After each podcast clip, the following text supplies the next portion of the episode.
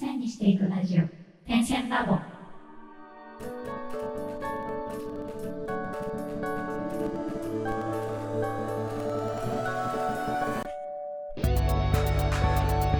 ダンサー黒沼ですえっと、手芝です。荒川です。点線ラボでは毎回決まったテーマに基づいてダンサーの黒沼千春とミュージシャンの手と手が対談形式でお話をするというポッドキャストです私たちアーティストが生の声を配信しリスナーの皆様と情報共有をすることで同じ悩みを抱えた方やお互いに手を取り合える方とつながれれば嬉しいですもしご意見やご質問がございます場合はハッシュタグ点線ラボをつけてツイッターやインスタグラムにて投稿をお願いいたします。また、DM やリプライも大歓迎です。はい、それでは本日のテーマいってまいりましょう。本日のテーマ、手と手の音楽性のルーツとは？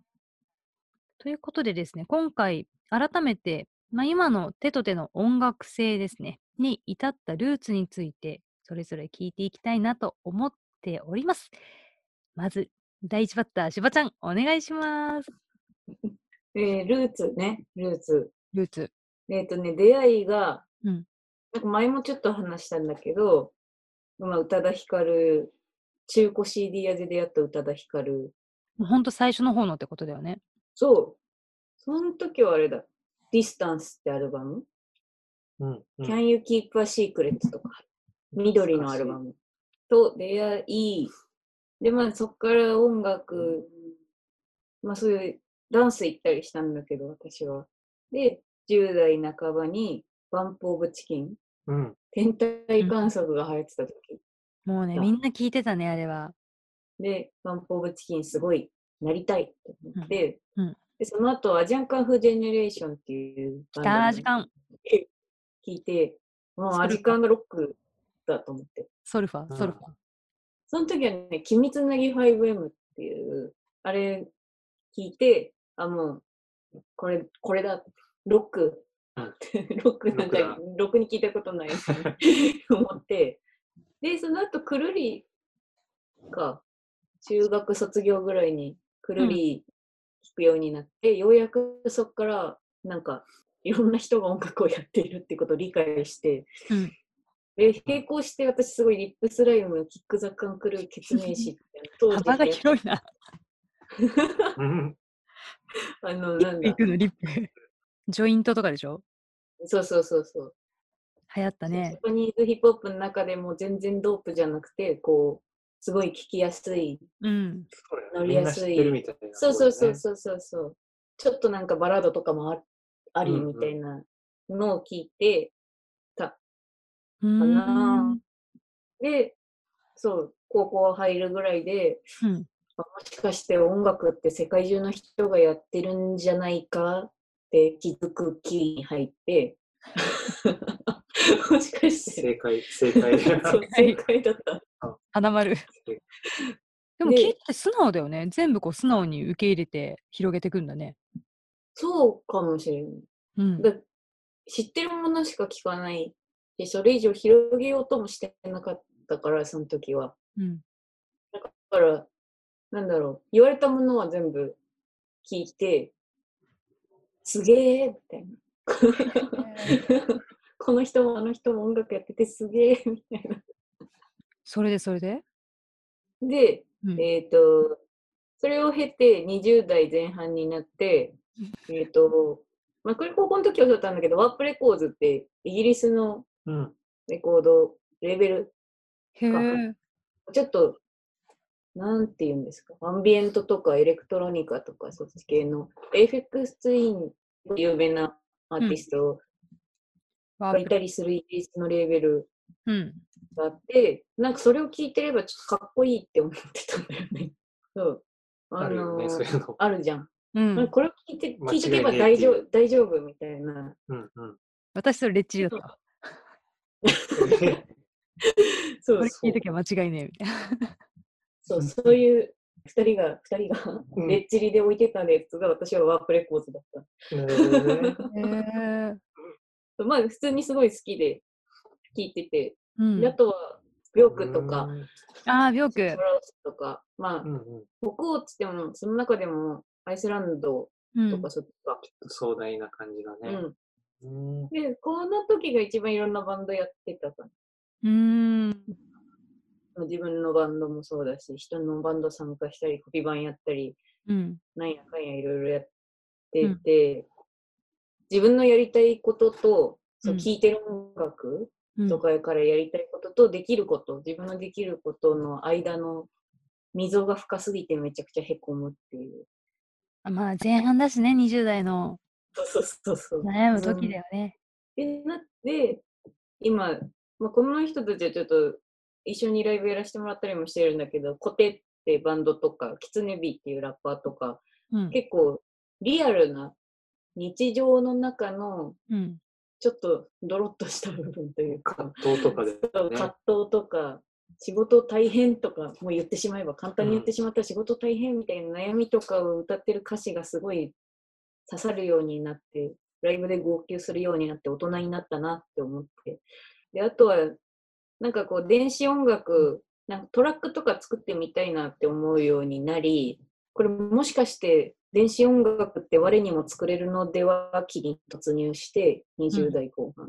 うん。だからパソコンで音楽を作り始めたりとかもして、で、現在が、ちょっと今まで手と手の音楽とかも特にそうなんだけど、ガッチガチに詰め込みすぎて、うん音がバーンでかい、やったーみたいな音楽をずっとやってたのを、ちょっと、もうちょっと肩肘張らない、音数をちょっと抜いた音楽を作れるようになりたいなって思って、今、音楽を制作しているます。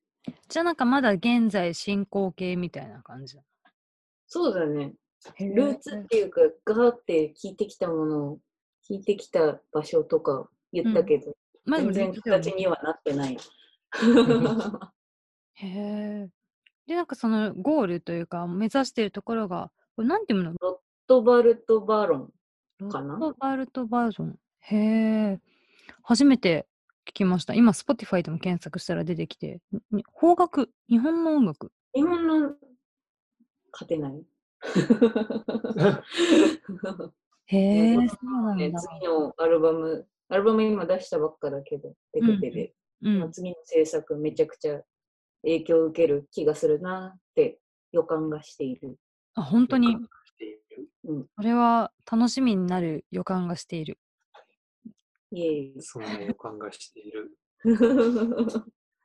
以上、以上、しばちゃんのルーツでした。じゃあなんかここで王子のルーツに行ってみますか。はい。はい。ルーツ、僕に関して言うと、ギターのルーツをこう紐解いていくことになるんですけど、うんギターを始めたのがまず15歳で、うん。僕はどちらかというと、その日本より海外ですわ、そのリングベイとかクリス・インペリテリって言われるような早弾き系ギタリストが、まあ、こう、全員ギタリストはそういうものになるんだって思ってた時期があって、早く弾けるようになるんだって思って。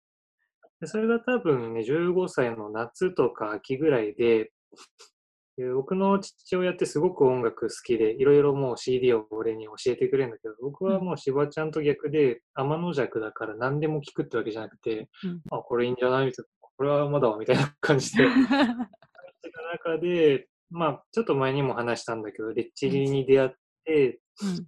めちゃめちゃ衝撃を受けたんですよ。うん。でギターって早く弾かなくてもかねっていう時期が、その時もうすぐ来て、すぐ来て。すぐ来た。結構すぐ。始めてすぐ。数ヶ月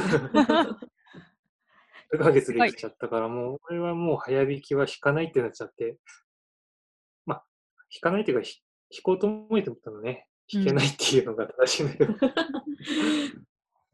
まあ、15歳がそれで、そこからちょっと両親にお願いしたの、ギターのスクールに通わせてもらって、まあ、あのー結構その先生が基礎練習を中心にこういろいろ教えてくれる人だったから、スクールで基礎練して、それを家でやりつつ、その同時にレッチリのコピーをしまくる。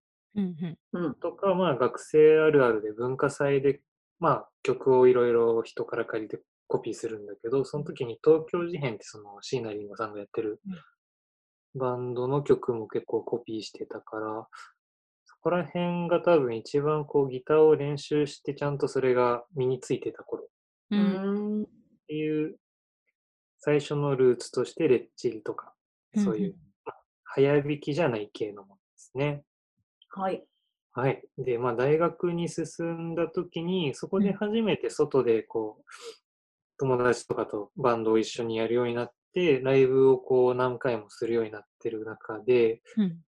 で僕のその、もともとずっとやってるライフプラントっていうインストのあの楽器だけのバンドがあって、それを組むきっかけというか、あ自分でもこういうのやりたいなって思ったのは、あの、TOE って、TOE って書くバンドで、うんうん。まあけ結構やっぱ音楽やってる人だったらみんなこう一度は聞いたことあるんじゃないかなみたいな人たちなんだけど、そへれえ。聞いて、まあ、うん、めちゃめちゃかっこいいし、歌がないのにギターが、こう、なんだろうね、歌の代わりにじゃないんだけど、まあ、成立してるしっていうので、インストバンドやりてえなっていう時期に、クイっていうバンドがね、あの、Q、あの、ローマ字で QII って書いてクイってバンドなんだけど、クイ。